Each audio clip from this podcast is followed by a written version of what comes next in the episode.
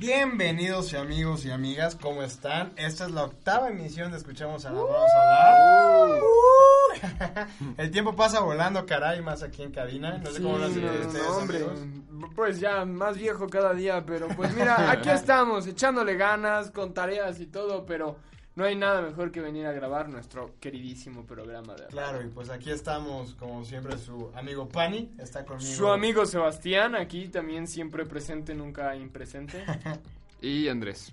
claro, porque pues Pablo y Wences siguen, siguen por ahí volando al parecer. Lo, lo regresó a buscar Pablo después de la entrevista, me dijo, oye, me tengo que ir rapidísimo, dejé a Wences ahí arreglando el coche, unas cosas ahí todas Y se llevó a. Jorge de paso, Sí, ¿no? de paso se llevó a Jorge, tenía ahí que ver un museo, no sé qué cosas, pero pues Pues- bueno, aquí estamos, ¿no? Excelente, lo importante es que aquí estamos Cuidando con a ustedes. nuestros radioescuchas. Claro, sin dejarlos en el programa del día de hoy, que hoy es un tema muy interesante amigos, porque como siempre hemos hablado de la inclusión, de lo importante que es, pero como hemos mencionado, nos hemos ido un poquito a la parte turística, ¿no? Nos hemos inclinado un poco Bueno. más a esa parte, pero hoy vamos a hablar de la inclusión respecto a los niños, porque es un tema que más adelante con nuestro entrevistado especial vamos a aclararlo, pero pues los niños son, como siempre se ha dicho, son el futuro, ¿no?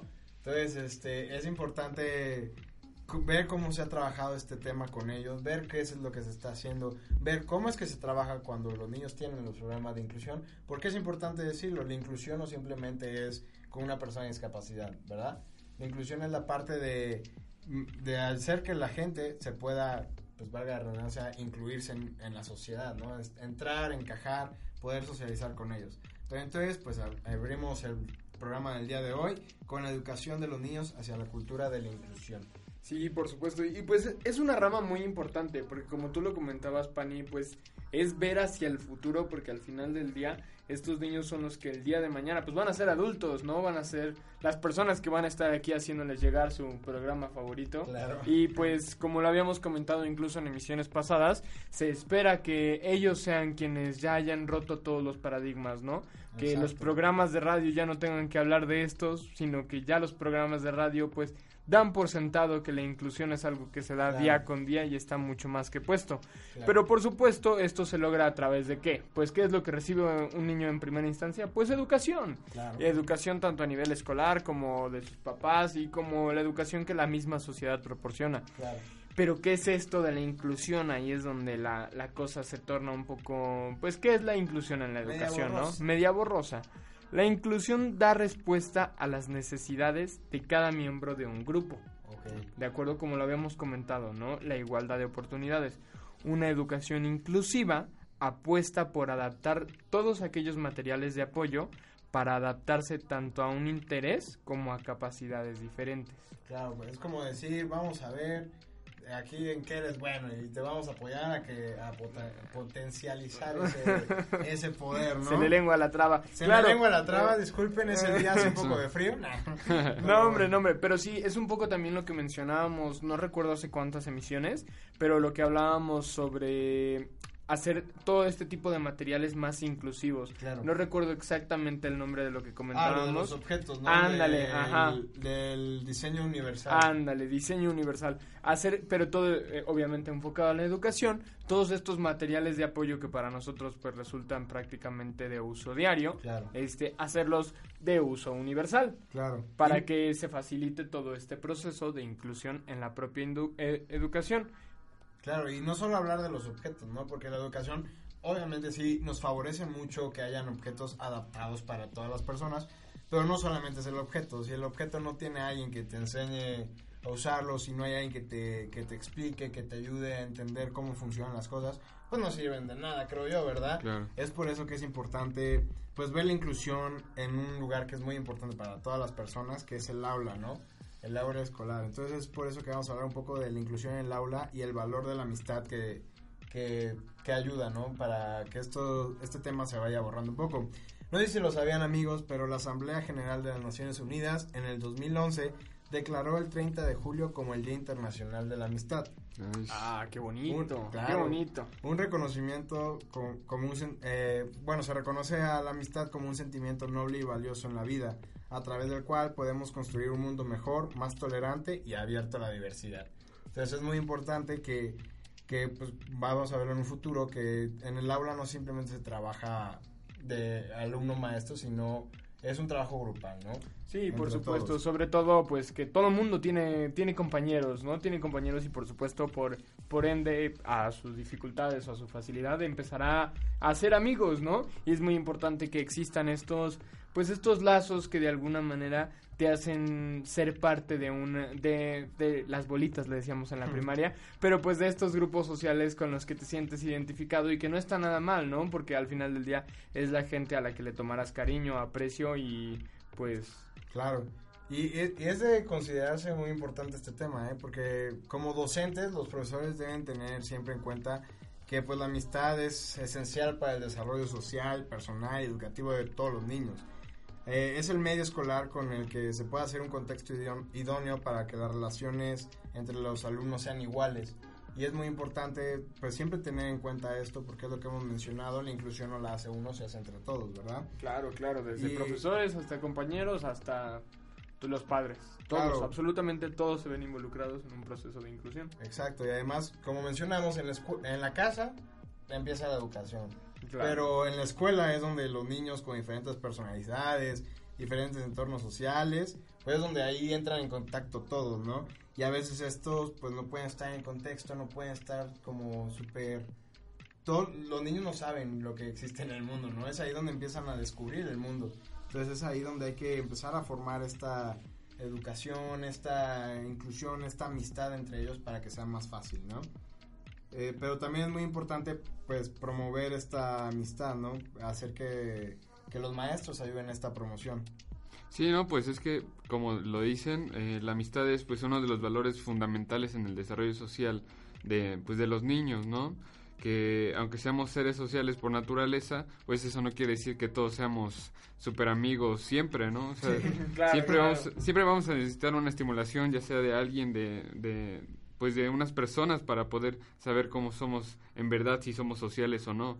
Eh, debemos de aprender a compartir, pues hay que me prestas el lunch, que hay que... eh, El lápiz, el lápiz, ¿no? ah. El lunch, pues me, me Bueno, como. me Ese es más el bravucón que me... Me compartes me de tu sándwich. Claro, la tarea. Anda, anda. Pues a no pelear, ¿no? Sí, Eh, claro. A enseñarles a solucionar conflictos, eh, a controlar el carácter, que no sean muy enojones, a ser más comprensivos y eh, pues a ser mejores eh, seres sociales, ¿no? Que Claro. podamos convivir y que podamos ser eh, más inclusivos, que podamos eh, aprender de la diversidad que tenemos pues en un salón, ¿no? Cuántos compañeros distintos de culturas distintas, estados, países podemos encontrarnos en la primaria, en la secundaria, y pues aprendemos de ellos, ¿no? Todos Claro. los días. Sí, como tú lo dices, sobre todo es un, es un aprender para expresarte con los demás y sobre todo para ti, ¿no? Porque a Sí. través de esas pequeñas cuestiones, pues sí te ves influenciado por tus amigos, ¿no? Mu- Sí. Muchas veces dice mal el dicho o a veces como un aspecto negativo, pero tiene mucho que ver, ¿no? Claro. Andando con lobos, aullar se enseña uno. Pero pues Claro. bueno, a lo mejor es un aullido bonito, ¿no? A lo mejor tu, tu grupo de amigos es inclusivo y a pesar de que tú no trajeras esa educación previa, este, pues de alguna manera se, se fomenta ese, ese comportamiento y de manera interpersonal, pues tú ya aprendiste algo más. Y hay una, hay una frase muy, muy, muy curiosa que dice, la amistad no, so- no, solo enrique, no solo nos enriquece como personas a nivel intrapersonal, sino también a nivel interpersonal, que es esto de enriquecernos de manera pues hacia adentro, ¿no? Claro, y hacia afuera también, ¿no? Porque gracias a los amigos es cuando empezamos a ser cooperativos, ¿no? ¿Qué. ¿Qué hace cualquiera cuando ve un amigo ahí medio tristón o como decía ahorita Andrés, ¿no? Del lunch, pues como que, pues mira, aquí te doy medio sándwich, el Sí, otro amigo dice, no estés triste. Claro, el otro amigo dice, pues mira, te doy mi juguito, no me gusta el de manzana, pero a ti te gusta, te lo doy, no hay problema. Pero es muy importante todo esto, ¿no? Aunque bueno, no sé, Seba, si nos puede decir en qué año empezó esto de la educación inclusiva. Pues sí, mira, Pani, eh, al final del día, pues es un poco nuestro tema principal y la educación inclusiva, pues comienza a tomar forma en 1994, cuando la Declaración de Salamanca se proclama. La inclusión como el medio más eficaz para educar a todos los alumnos en el sistema educativo ordinario, independientemente, pues ya sea de sus características este, y necesidades individuales. Claro. ¿Qué nos quiere decir un poco esto, no? Fuera de cualquier tecnicismo, que pues lejos de, a qué- de cuáles sean tus intereses y de cuáles sean tus necesidades, la igualdad en la educación debe de, debe estar presente. Y como lo habíamos comentado, ¿no? Es una igualdad de oportunidades, lejos de ser una misma varita con, bajo la que vas a medir a todos los niños, porque ya habíamos hablado, pues que no todas las personas aprendemos de la misma manera, Claro, no, no todos somos iguales. Exactamente. Entonces es un poco más llevar la, la, la inclusión sobre ese aspecto. Y uno de los objetivos clave es favorecer el desarrollo de todo el alumnado y la cohesión de los miembros de la comunidad, es decir, integrarse un poco más a este, en este tejido social, de manera que todos puedan disfrutar del proceso de aprendizaje. En este sentido, la diversidad debe ser considerada como una valiosa posibilidad de crecimiento personal.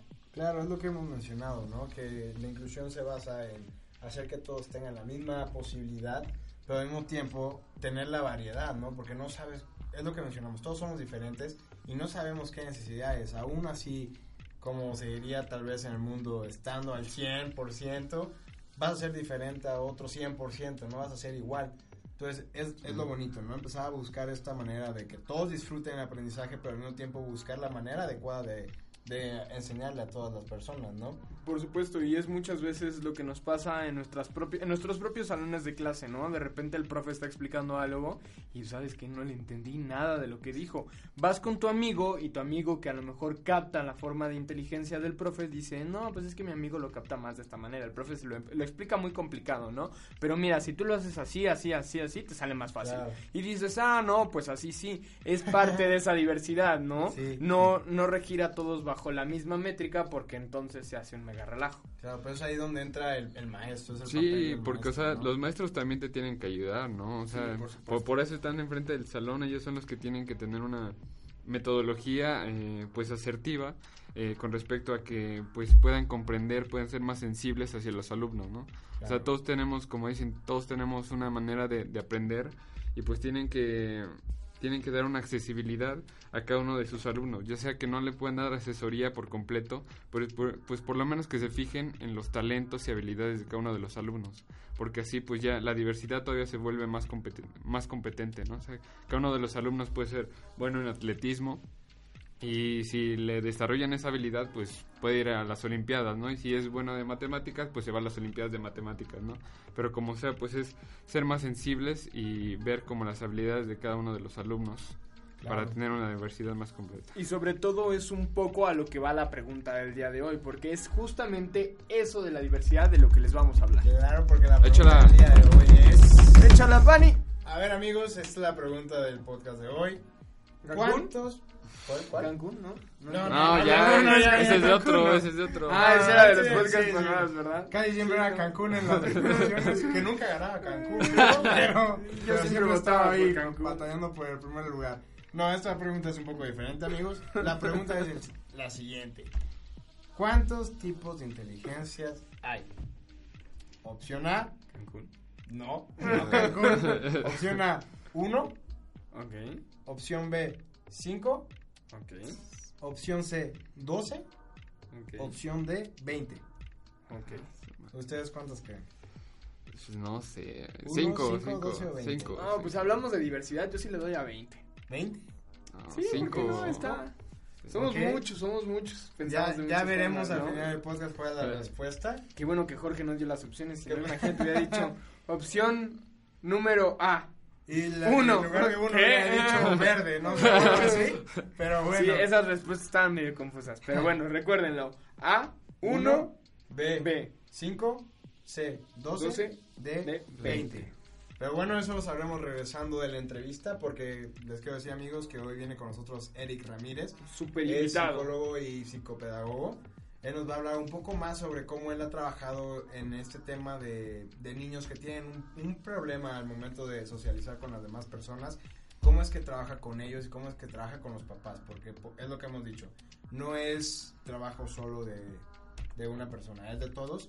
Entonces eso nos va a explicar un poco más sobre estos retos que se presentan, cómo es que el trabajo, qué, qué nos recomienda y dónde podemos ir a buscar ayuda si en algún momento nosotros creemos que tenemos algún familiar que la necesita, ¿no? Porque es lo que hemos dicho, cuando se tiene un problema hay que pedir ayuda. No, hay- no se está solo uno y para eso viene Eric. Entonces vamos a un corte comercial amigos y regresamos con la entrevista. ¿va? Ahí los esperamos. No se vayan. Ahorita regresamos.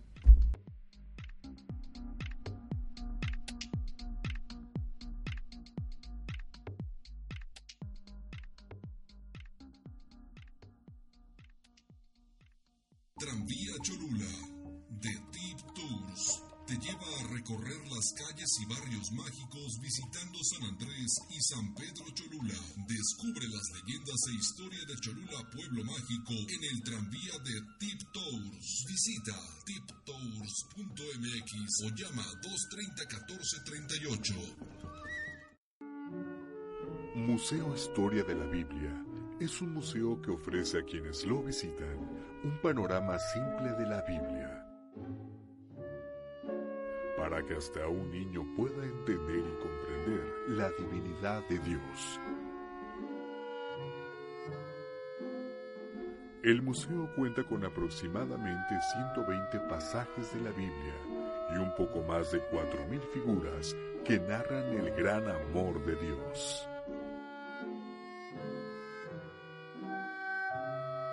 Museo Historia de la Biblia.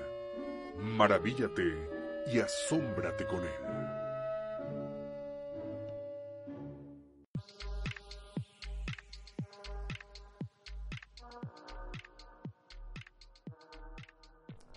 Bienvenidos amigos y amigas, ¿cómo están? Aquí está Pani con ustedes, acompañado de... Sebastián, ¿qué tal amigos? ¿Cómo están en esta octava entrevista de nuestro programa de Escuchemos a las manos hablar? El tiempo vuela, ¿verdad, Pani? Sí, ya ocho semanas, ya se van pasando volando, pero seguimos con las entrevistas de, de lujo. Hoy tenemos a Eric Ramírez con nosotros. Hola Eric, ¿cómo estás? Perfecto, bienvenido, muchas gracias por invitarme y Ari, muchas gracias por pensar en mí. y por supuesto que hay que hacer una mención especial porque el lunes de esta semana, no, sí, lunes, lunes, lunes, martes, martes si no me equivoco de esta semana. Domingo. Domingo. el domingo. Ya, no, sé ni en qué mundo vivo. Fue el cumpleaños de Ariana también. Muchas felicidades, Ari. Gracias por, felicidades. por hacer estos proyectos, Ari. Que sigas cumpliendo muchos años de vida y que sigan haciendo, que sigas haciendo estos proyectos tan importantes. Muchas gracias por hacernos partícipes y créeme que estás llegando a muchísima, muchísima gente a través de este programa. Muchas, muchas gracias, Ari. Y gracias por dejarnos entrevistar a personas como Eric, que bueno, a lo que vamos a hablar el tema de hoy, ¿no? La educación en niños en el tema de la inclusión. Es un tema bastante importante. Hemos hablado de la inclusión en todos los programas, más que nada en los aspectos turísticos, en la parte de, los viajes, agencias de viaje, de los guías, eh, de varias maneras, pero una parte muy importante también es con los niños, ¿no? Claro. Porque pues al final los niños pues son el futuro del país, de, de cualquier lugar, son el futuro y hay que trabajar con ellos porque pues bien dice, ¿no? Siembras una semilla y esa semilla va crecer. a crecer y se va a hacer más grande. Pero bueno, Eric, eh, tenemos entendido que tú estudiaste psicología y, psicopedagogía. Así es. Sí. Pues mira, yo me dedico hace desde hace 13 años a trabajar con niñez. Yo trabajo para una organización que trabajamos con niñez y pobreza y primero fui educador de calle, contactaba, estuve seis años trabajando en calle con, con, familias con mucha vulneración, mucha pobreza, y ahí empezó como mi carrera en el tema de la niñez, ¿no? Me acuerdo la, una de las primeras niñas que atendí era una nena cerca del Mercado Hidalgo, que tenía como tres meses, más o menos, menos de tres meses. Chiquitita. Chiquitita, sí, que estaba dentro de una caja de huevo, ¿no? Adentro, este, la familia era trabajadora de calle, estaba todo el día ahí en la calle, la familia se drogaba, este, todos ellos estaban ahí y nosotros hacíamos la intervención familiar. Quizás esa es la primera familia y la, los primeros niños que yo atendí hace 13, 14 años aproximadamente. Y desde ahí a la fecha, todos los días trabajo con niños. Okay, Oye, Eric, y pues está muy interesante porque es, es un súper... Para entrar es una, una revelación enorme porque justo para allá iba la primera pregunta al estudiar esto, al especializarte en psicopedagogía, nosotros queríamos preguntarte qué fue lo que te inspiró o qué fue lo que te acercó un poco más a los niños. ¿Es específicamente este caso o incluso previo a esto tú dijiste, sabes qué, por esto esto es lo mío? Mira, yo creo que eso ha sido como un proceso. Eh, eh, hay un tema, hace ratito Pani decía una cosa de cuando trabajamos con niñez, estamos trabajando con el futuro. Eso es un mito, en realidad, porque cuando trabajamos con niñez, en realidad estamos trabajando con el presente. Entonces, porque si te esperas al futuro, no sabemos qué es lo que va a ocurrir, ¿no? Eh, eh, nosotros trabajamos mucho con el tema de niñez y sabemos, gracias a las neurociencias, que momentos muy cruciales de la vida son los mil primeros días de desarrollo. que son más o menos como los tres primeros años aproximadamente. Los 90 días de desarrollo, más o menos hay conexiones neuronales, que es lo que dicen las neurociencias, entre 700 y 1000 conexiones por segundo, ¿no? De un bebé que hace gracias a ambientes adecuados para la infancia. Entonces, eh, cuando empiezo a trabajar, quizá esta es la primera familia, también he trabajado 12 años en consulta privada con niños todos los días. Mis clientes más, digamos que mi target eh, de clientes son niños muy pequeñitos, menores de 6 años. También atiendo familias y adultos. Pero eh, a mí me encanta mucho porque las habilidades, como el cerebro está, es muy plástico, ¿no?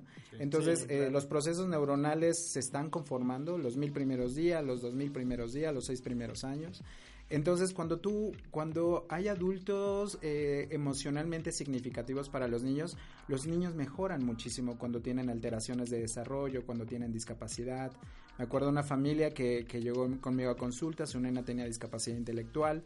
Eh, una de las cosas que pasa con las familias que, que viven con niños con discapacidad es que el tema de la discapacidad no permite que los padres se conecten corporalmente con sus cuidadores, ¿no? Entonces, eh, el bebé tiene como señales como la sonrisa, la mirada, los gestos faciales que hace que jalen a los cuidadores, a los adultos, a los papás. Entonces, ay, qué bonito niño, es gordito, te sonríe, te mira, ¿no? Pero son mecanismos biológicos que las personas tenemos para que nos cuiden. Pero cuando hay un tema de discapacidad, entonces esas funciones están alteradas. Entonces, la sonrisa no aparece muchas veces, el bebé no puede conectarse tampoco. No, este, los padres es como, ay, es muy es un niño muy quieto, ¿no? Entonces, los, los padres, los cuidadores no tienen acercamiento a, sus bebés porque algo en la discapacidad los da, es una barrera para poderse conectar. Por supuesto. Es como si dijéramos de que los mecanismos que tenemos para comunicarnos cuando no podemos hablar y eso, la discapacidad hace que no sean tan visibles, ¿no? Que no sean tan visibles. Esos mecanismos que tenemos tan pequeñitos, la sonrisa, por ejemplo, en los 90 días no tiene una calidad emocional. Mm. Entonces, la sonrisa en los bebés es un mecanismo de supervivencia. Entonces, eso hace que los adultos no lo lastimen, por ejemplo. Entonces, el papá dice, ay, qué bonito niño, me está sonriendo. Solamente es un mecanismo que los bebés tienen para conectarse. La sonrisa tiene una calidad emocional posteriormente de los 90 días, de los tres primeros meses. Entonces, así se van logrando las interacciones emocionales entre los cuidadores y los bebés. En el tema de la discapacidad, precisamente como algo ocurre cuando tenemos discapacidad auditiva, cuando tenemos discapacidad eh, intelectual, cuando haya un autismo, mm, entonces visual, también, entonces digamos que esas interacciones no se dan del todo, ¿no? Y de alguna manera esas cosas afectan y los cuidadores no pueden dar una atención adecuada no porque no quieran muchas veces, sino porque no pueden interpretar qué sucede con sus hijos. No existe ese lazo, No existe esa interacción ida y vuelta, dicen las neurociencias, ¿no? eso es lo que ocurre. Y a través de ello, ¿qué podríamos hacer para, de, alguna manera, crear esa conexión? Ah, porque de, pronto es difícil hacerlo de una manera pues un tanto pues digamos eficaz, oportuna. ¿Cómo, qué estrategia recomiendas tú para que sabes que esto es lo que mejor a mí me ha dado resultados o, cómo es que se pueden identificar entonces cuando hay estos problemas fíjate que los papás cuando empiezan a criar a sus hijos que tienen algún tipo de alteración de desarrollo ellos saben sensorialmente o por intuición de que algo ocurre con sus hijos.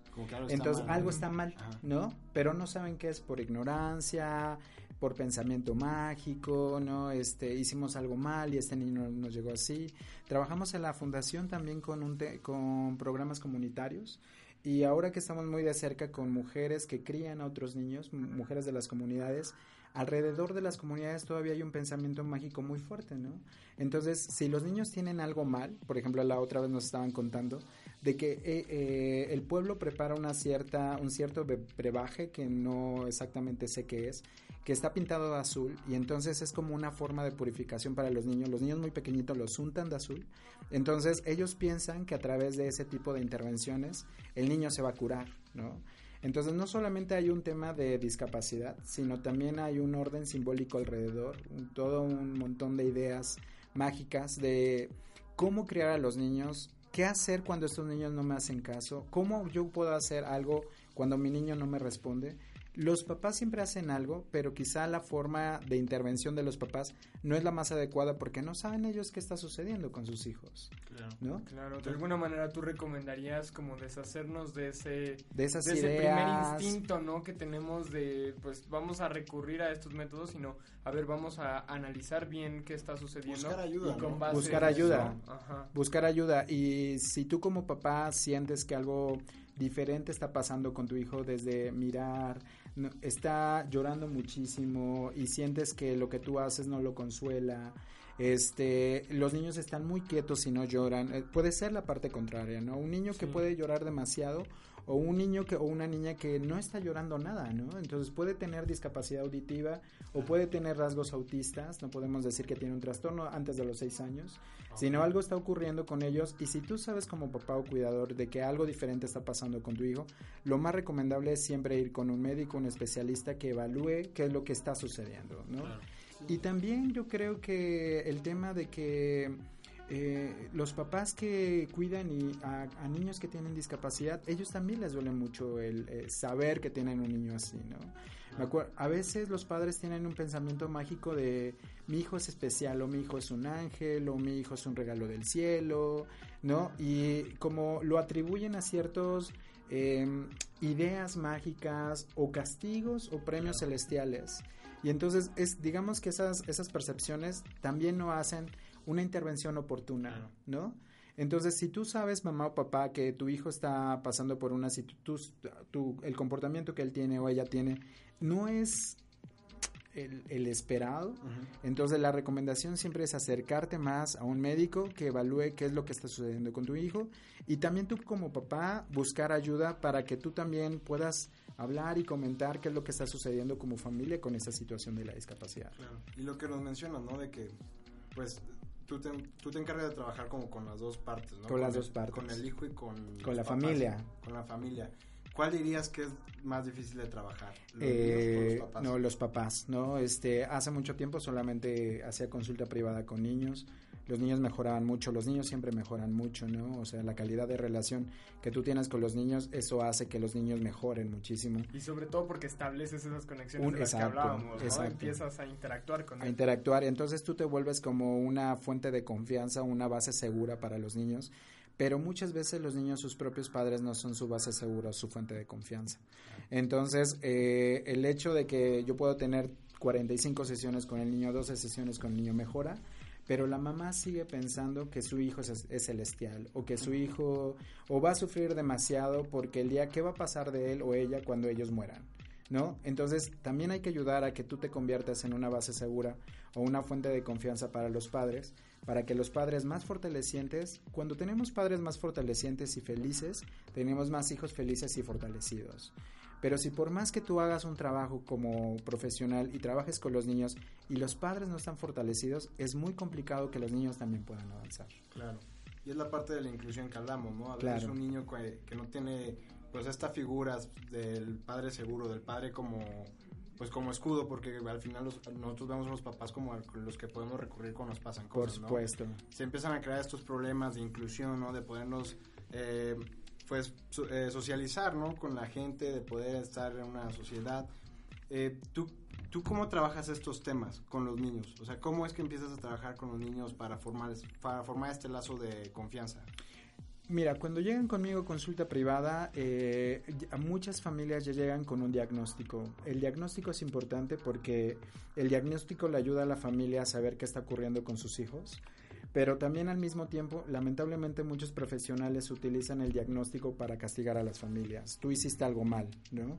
Entonces, personalmente, eh, que atiendo familias en el consultorio, niños todos los días en el consultorio, para mí lo más importante es que la familia pueda sentirse segura entre ellos, ayudarlos a mejorar el vínculo entre ellos, no cambiar las conductas o generar primero como habilidades socioadaptativas, sino más bien que el niño o la niña puedan, puedan creer que sus papás son ese escudo que tú estás diciendo, Pani. Entonces, si yo sé que no solamente Eric como terapeuta me está ayudando, ¿no?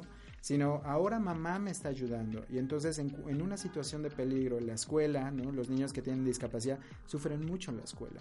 El primer lugar inseguro dentro para un niño es la guerra, ¿no? Países en guerra lastiman mucho el desarrollo infantil. El segundo lugar más peligroso para un niño es su hogar. Entonces, donde se da más la violencia en el desarrollo temprano, en el desarrollo infantil, son los hogares, por la violencia doméstica. Y eso lastima mucho el desarrollo y la pobreza, el tema de la pobreza. El tercer lugar más inseguro para un niño es la escuela, donde los niños se desarrollan. Y hay otras instituciones como las religiones, en, algunas ocasiones, que tampoco son fuente de confianza para los niños, ¿no? También son fuente, a veces son fuentes de peligro para los niños, instituciones como de este tipo, porque ah, eh, los abusos se dan en estos sectores. Entonces, el hecho de ayudar a las familias en el tema de la discapacidad, ayudar a la madre a escucharla, qué piensa de tener un hijo con discapacidad, cómo llegó ese bebé con ellos, cómo cambió la dinámica familiar, cómo han, se han constituido como pareja ahora, o ser mamá sola o papá solo con este, con este hijo. Entonces, de alguna manera, esas cosas son importantes antes de trabajar el problema.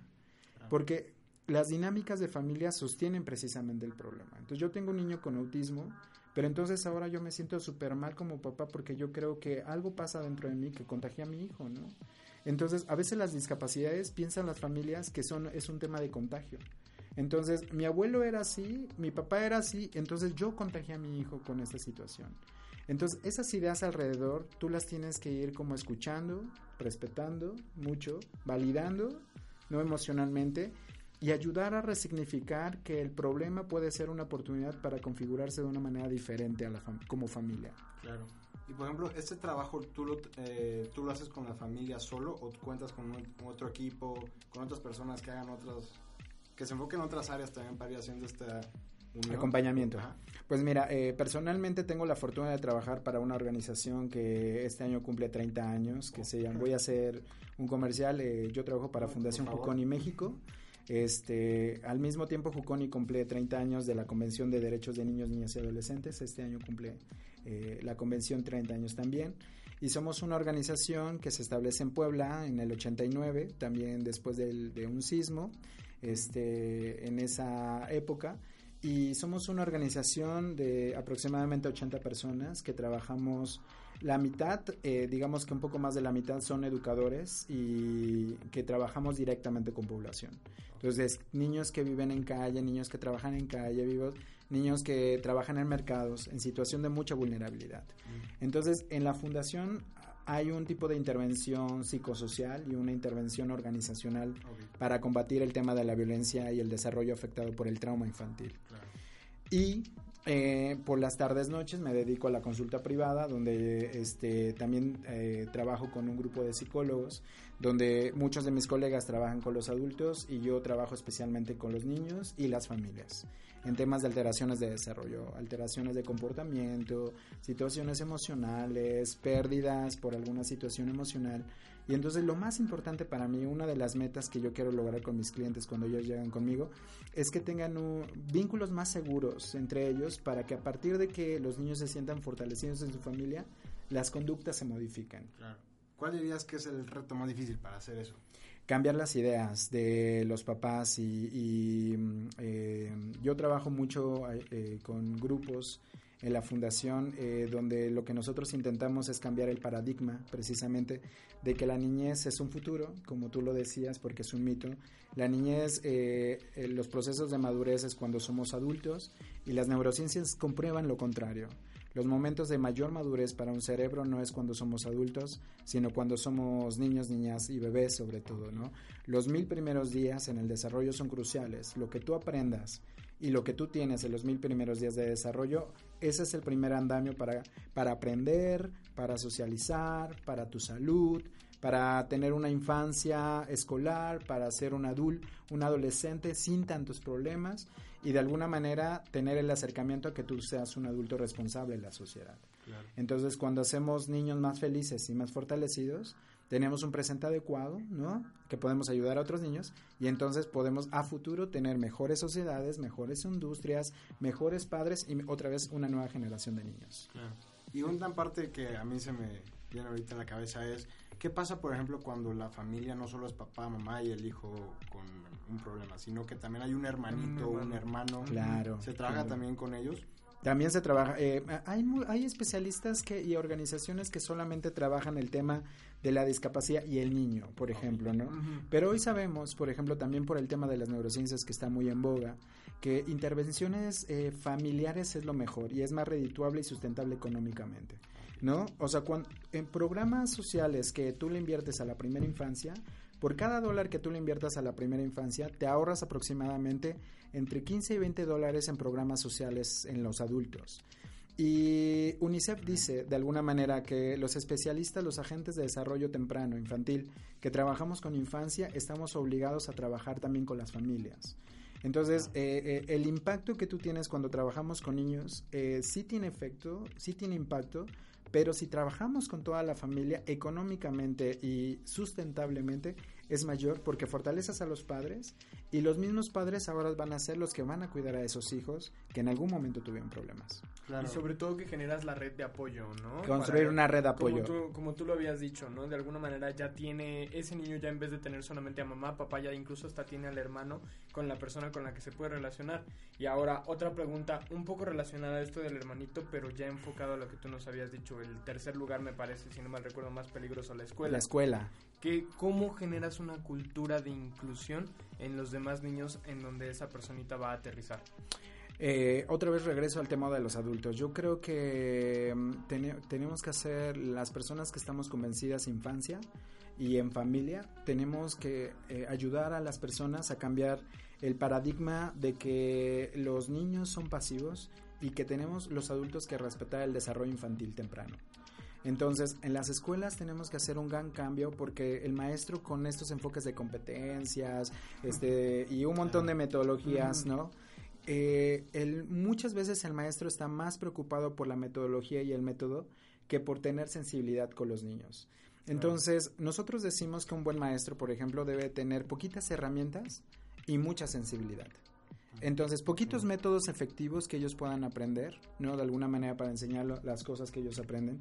Y cuando ellos se, transforman en adultos emocionalmente significativos, entonces el son aulas seguras.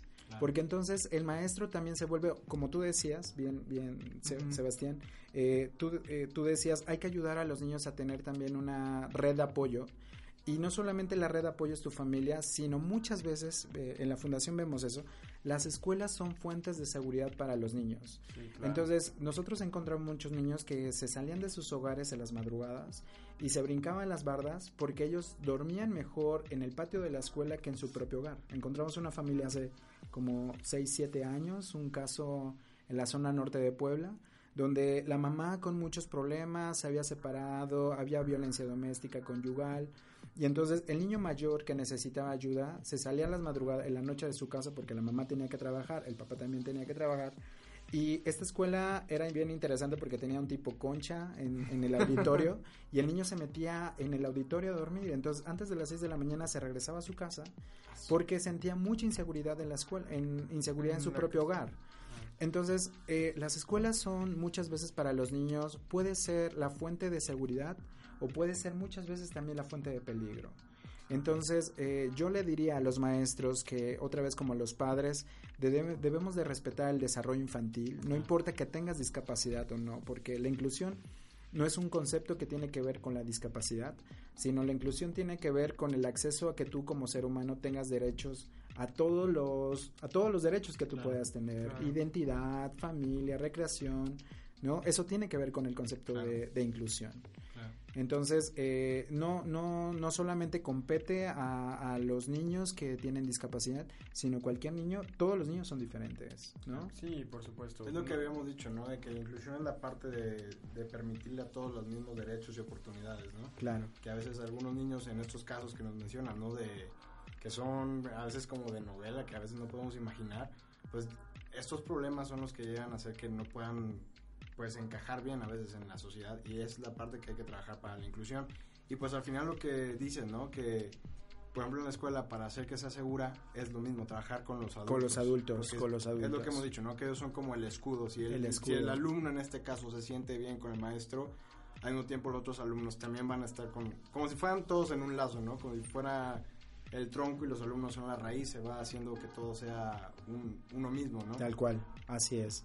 Entonces, eh, para la fundación pensamos que eh, hay un concepto ahora nuevo que se llama resiliencia, que también está muy en boga, que es eh, un nuevo desarrollo a partir de una adversidad, ¿no?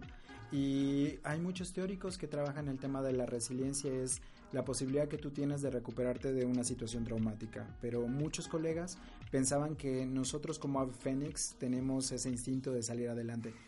Puede ser que sí, pero en realidad la resiliencia tiene que ver con afrontar situaciones difíciles como niños, pero alrededor de una red de adultos que nos cuidan.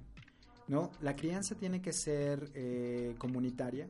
Entonces, para que un niño sea fortalecido, nosotros lo podemos pensar, por lo, por lo menos tuvimos seis cuidadores que pensaron en nosotros. Entonces, tus padres, tu abuela, tus tíos, tus hermanos mayores. Entonces los niños, digamos que de alguna manera se acentúan más los problemas o la discapacidad también se acentúa cuando los niños viven negligencia.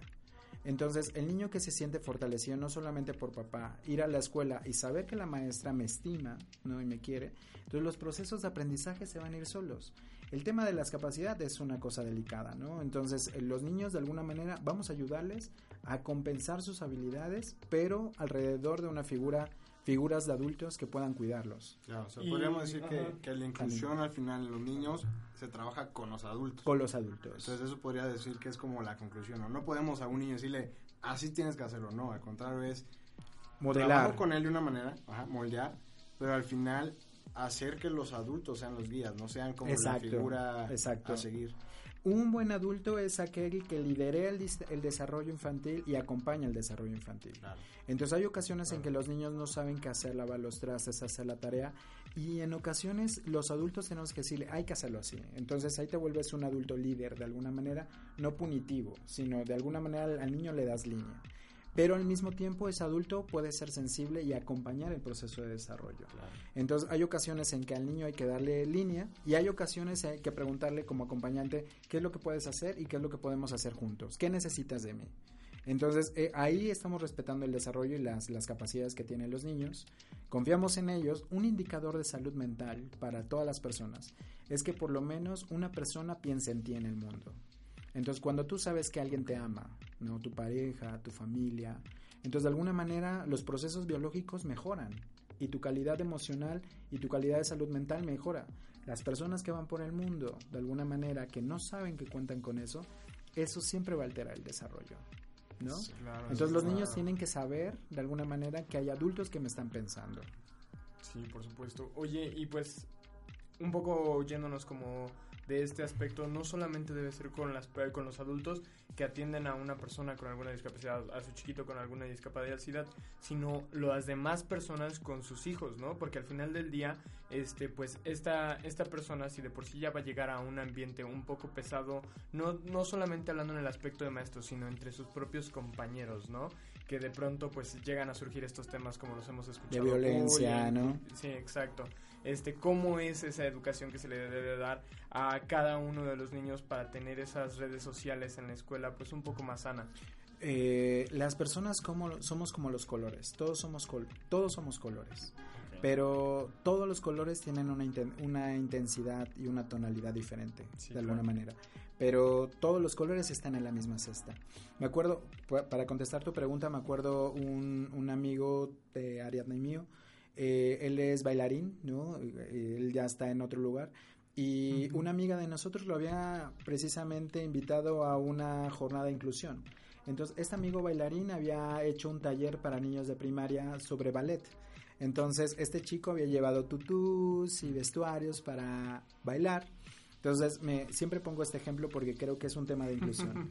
Entonces, está dando él el taller, ¿no? las niñas estaban fascinadas, entran dos chicos, dos niños, y entonces súper masculinos dijo, este, ¿y esto qué es, no? Y entonces el otro le dijo, este, pues ¿qué no ves? Acá, acá se baila. Y entonces el otro chico le dijo, vámonos porque este es un taller para niñas. Entonces mi amigo se da cuenta, se acerca con ellos, chicos no van a entrar.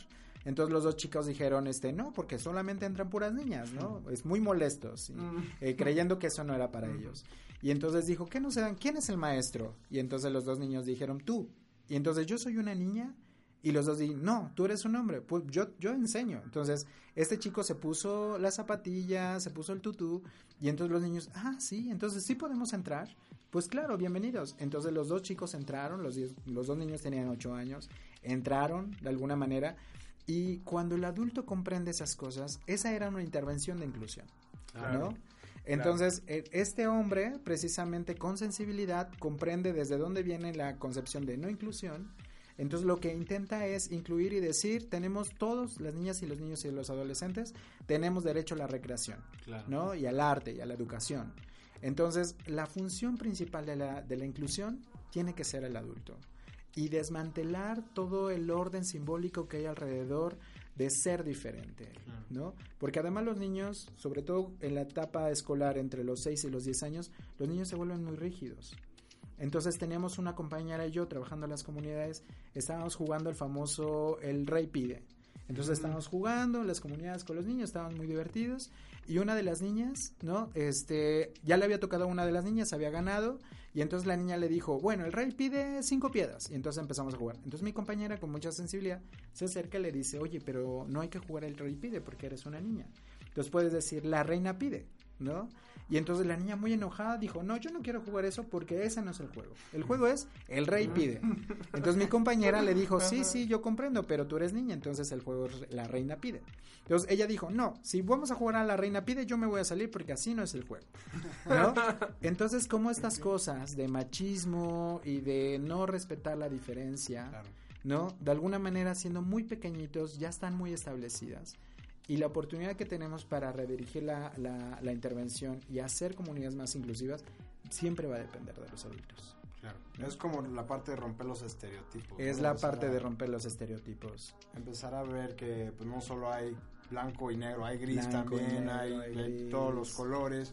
Esa parte es la importante, ¿no? Para empezar a hacer este trabajo y es a lo que volvemos, ¿no? De que es trabajo no de los niños hacer la inclusión, es de los adultos. Es de los adultos. Entonces, cuando los adultos miran que los, que los adultos somos inclusivos con las diferencias, ellos siendo muy pequeñitos, o sea, los niños de preescolar son excelentes, porque los niños de preescolar no pueden diferenciar entre eh, si es, un niño le gusta las muñecas o no. Aunque es un periodo donde el juego simbólico ya está muy establecido, ahí si tienes un adulto sensible, tú puedes favorecer cualquier material y el niño lo va a agarrar. Entonces es la oportunidad cuando estos niños de preescolar vayan a un momento escolar, no a la primaria, entonces ellos puedan llevar esas ideas y decir, acá no pasa nada. No, acá somos diferentes todos y no pasa nada. Entonces juguemos así. Claro. Sí, pero bueno, es, ya para importante. pero ya para ir cerrando, Eric, porque ya, ya pasó media hora. Ah, ok, muy bien. tiempo este, ¿cómo podemos encontrarte? ¿Cómo podemos encontrar la organización? Si alguien que nos escucha necesita ayuda que, o quiere información, ¿cómo te podemos encontrar? Los horarios. Bueno, eh, trabajo para Fundación Juconi México, en las redes lo pueden buscar así, Fundación Juconi México, en Insta, en Twitter, en YouTube, en el Facebook, tiene todos sus canales. y eh, digamos que en mi consulta privada eh, soy Eric Ramírez y mi, mi, número telefónico es 2221 565294. Okay. Igual el consejo, si algún, si algún padre necesita o tiene la orientación. puede ir sin ningún problema. Buscarme. Es, lo importante, ¿no? Lo que mencionamos al principio, hay que ir. Es mejor preguntar que quedarse con la duda y que después sea más complicado, ¿no? Lo que mencionabas. Es mejor de empezar desde que los problemas están cuando son pequeños a después grandes, ¿no? Sí, es una forma de prevenir, de alguna manera. Y para mí ayudar a los papás es indispensable para ayudar a los niños. Entonces, cuando otra vez vuelvo a decir, cuando los papás se sienten fortalecidos y felices, más seguros, entonces tenemos niños más felices, niñas más felices y niños, niñas más fortalecidos. Y como dijimos al principio, tenemos un presente más seguro, ¿no? Okay. Los niños que son el presente. Exacto, muy, bien, muy bien, perfecto. pues muchas gracias, Eric, Muchas gracias a ustedes. La verdad, este, pues gracias por el tiempo que nos diste, por esta plática que la verdad sí fue muy interesante, muy importante. Varias cosas que mencionaste yo no sabía y ahorita ya me voy con un buen de conocimiento. Sí, no, las anécdotas muy, muy, muy, reveladoras, ¿no? Muy claro. De repente un ejemplo tan simple te aclara media hora de plática. Claro, por supuesto, claro. Pero pues muchas gracias, Eric. Amigos, pues con esto concluimos la octava entrevista Escuchamos a las manos hablar. Gracias, Eric. Un aplauso para Eric, por favor. Bravo. Y bueno, regresamos con el programa después de este corte comercial. Nos vemos en un momento. Muchas gracias.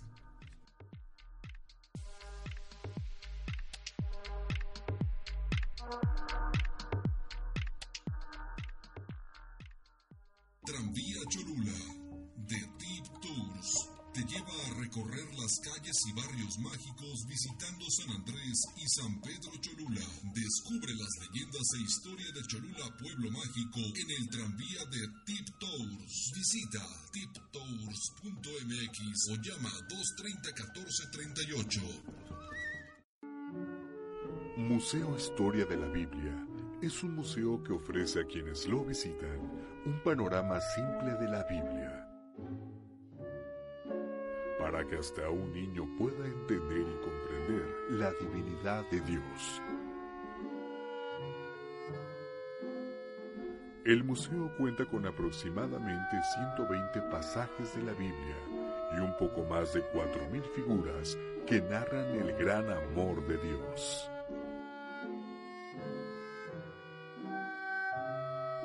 Museo Historia de la Biblia. Maravíllate y asómbrate con él.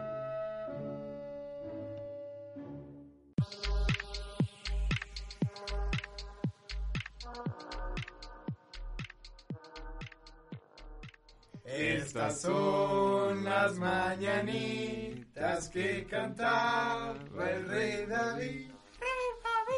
Hoy por ser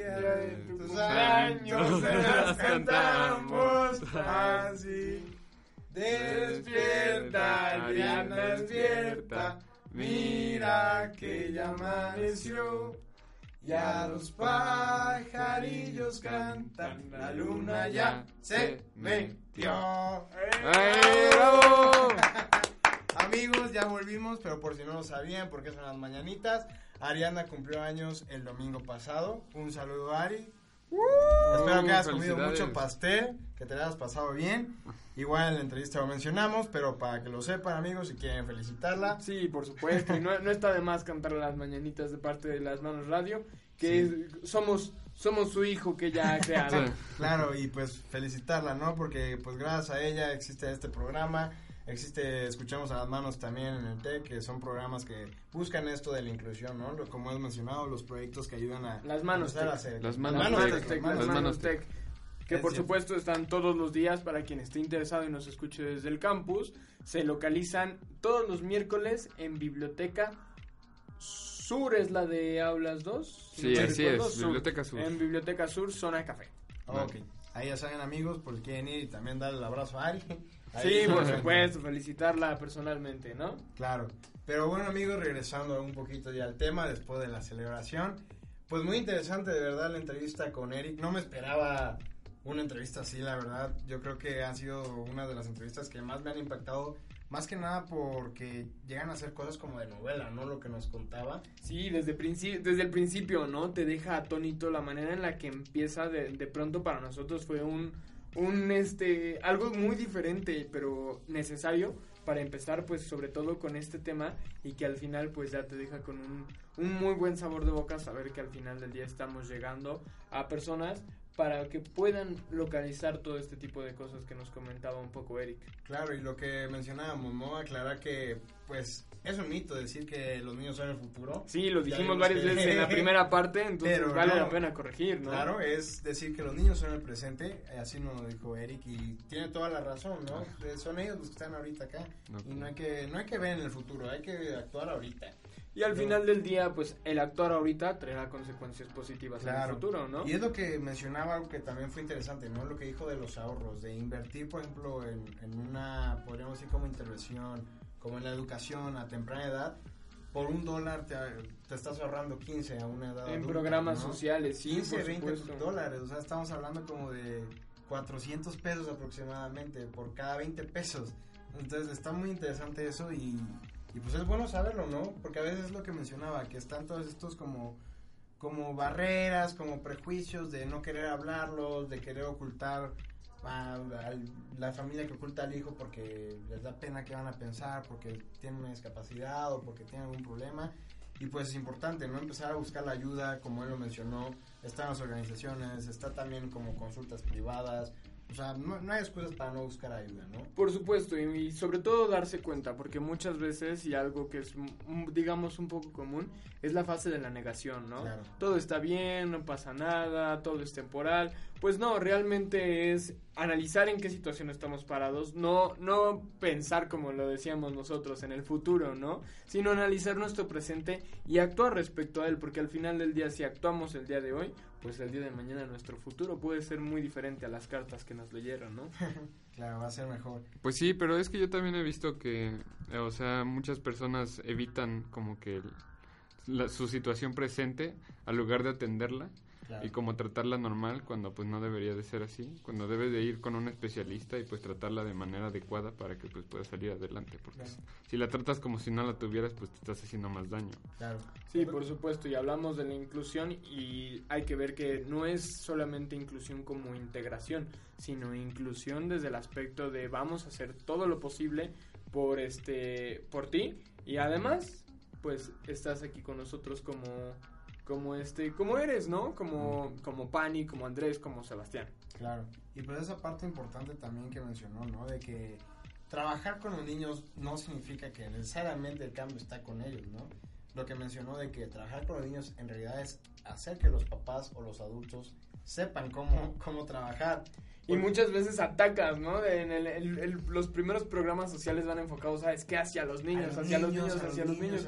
Pero no nos damos cuenta y a lo mejor aquí Eric nos trae un, una revelación, ¿no? Que muchas veces el problema, pues, a lo mejor sí puedes ayudar mucho desde ese sector de los niños y es una ayuda que de verdad se agradece muchísimo pero el problema a lo mejor está en otro lado, el problema a lo mejor está en esa red que él dijo de seis adultos que al final del día van a ser a un niño, a un niño bien formado, ¿no? A un niño con una, como él lo dijo, con un sostén, con una firmeza considerable. Claro, pues es como mencionó que a un niño lo puedes moldear fácilmente, o sea, tal vez suene feo, pero tú puedes hacer que un niño se sienta bien, o sea, tú lo puedes empezar a hacer sentir bien, sentir que que, las cosas están bien, que es, que, es amado, pero al final si los adultos siguen con el mismo miedo, con la misma como imagen de que es que no está mal o así, pues al final el niño va a volver a caer, ¿no?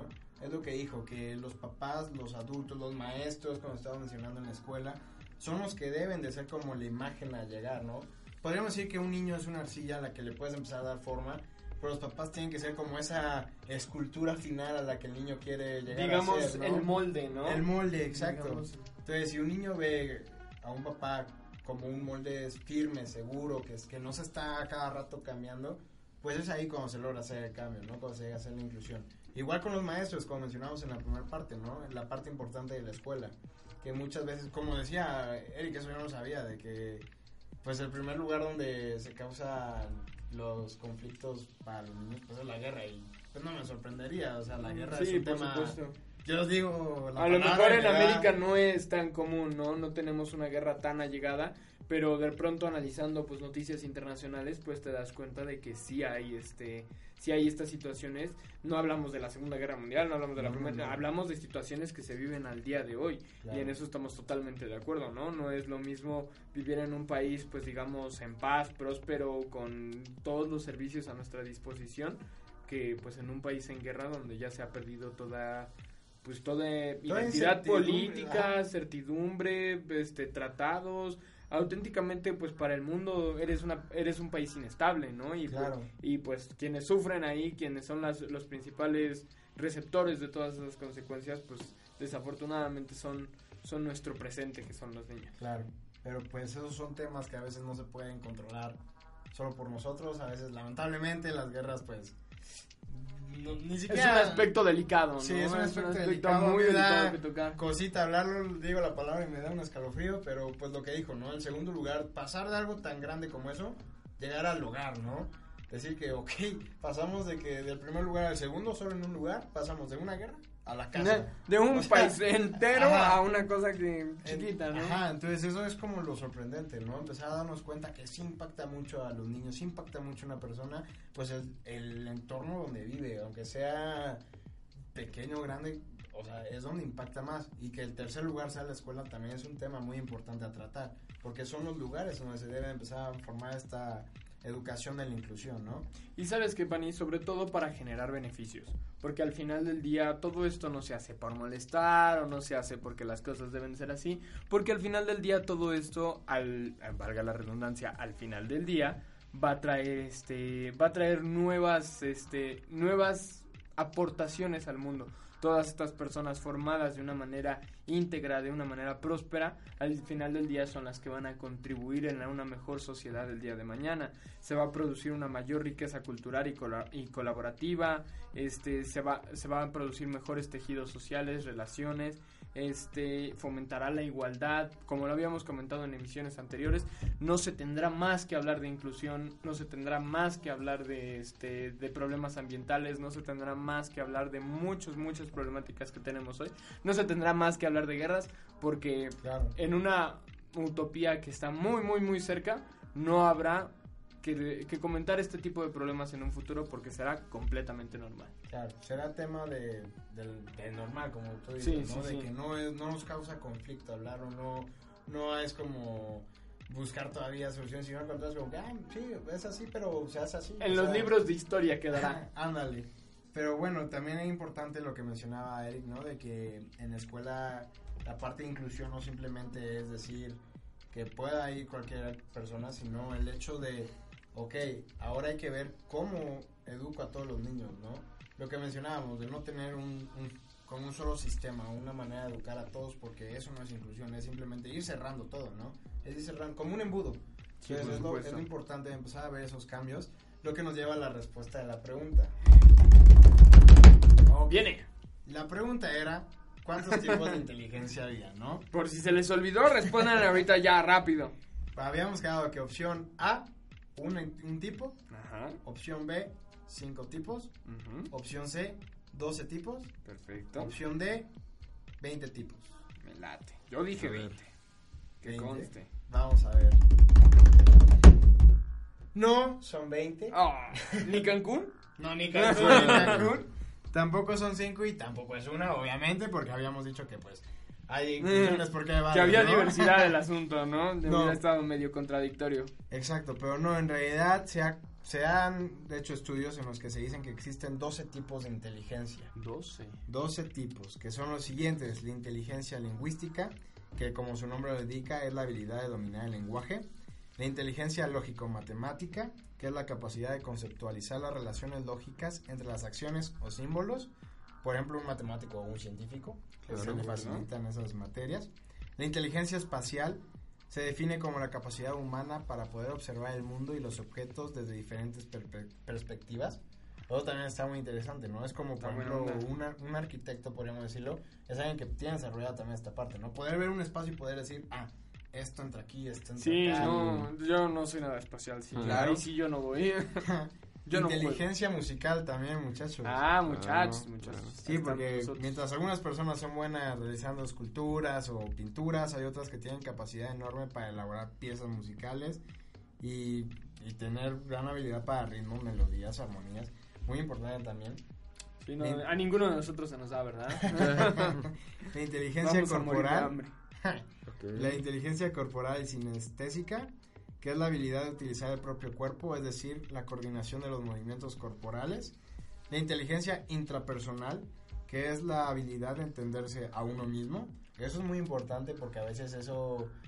Es muy difícil, ¿no? Es muy difícil, o sea, y es lo que hemos dicho, no necesariamente tienes que encajar en una. A veces puedes tener varias, puedes ser mejor en una, pero es importante que entre todas intentes un equilibrio, ah, ¿no? Un equilibrio, más que nada desarrollarlas. Y es poquito de todo, ¿no? Un poquito de todo, porque pues esta interpersonal es muy importante, podríamos relacionar con la autoestima, ¿no? Claro. Si te, si te conoces a ti mismo, tú sabes qué es lo que quieres, qué es lo que no quieres, ¿no? También está la inteligencia interpersonal, que es la habilidad única a la hora de llevarse bien o relacionarse con otras personas. Por ejemplo, los estando perros.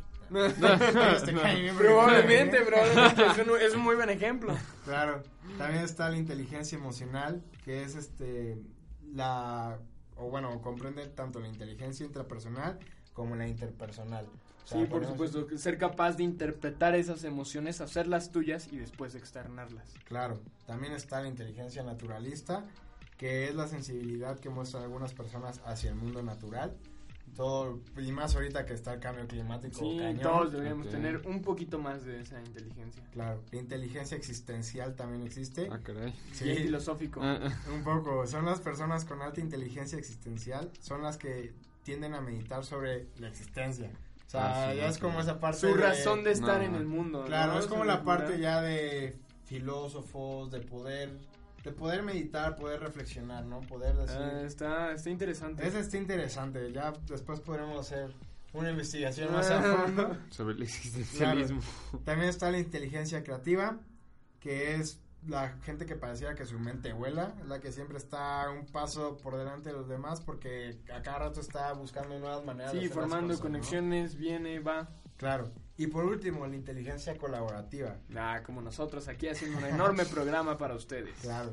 Porque la inteligencia colaborativa se puede definir como la capacidad de elegir la mejor opción para alcanzar una determinada meta trabajando en equipo.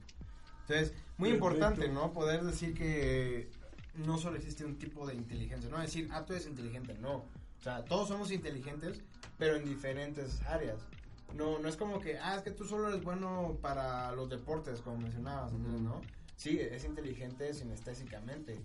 A- a- o a lo mejor alguien que, como mencionaba Sebas, ¿no? De que él es muy bueno para entender las mates y es como de que, pues yo tal vez no tanto, pero también mi amigo que es bueno para las mates también es este interpersonal y es bueno para hablar y es bueno para, para explicar y le entiendo más a él, ¿no? O el pensamiento existencial y me explica súper bien en clase de lógica. Claro, y- claro.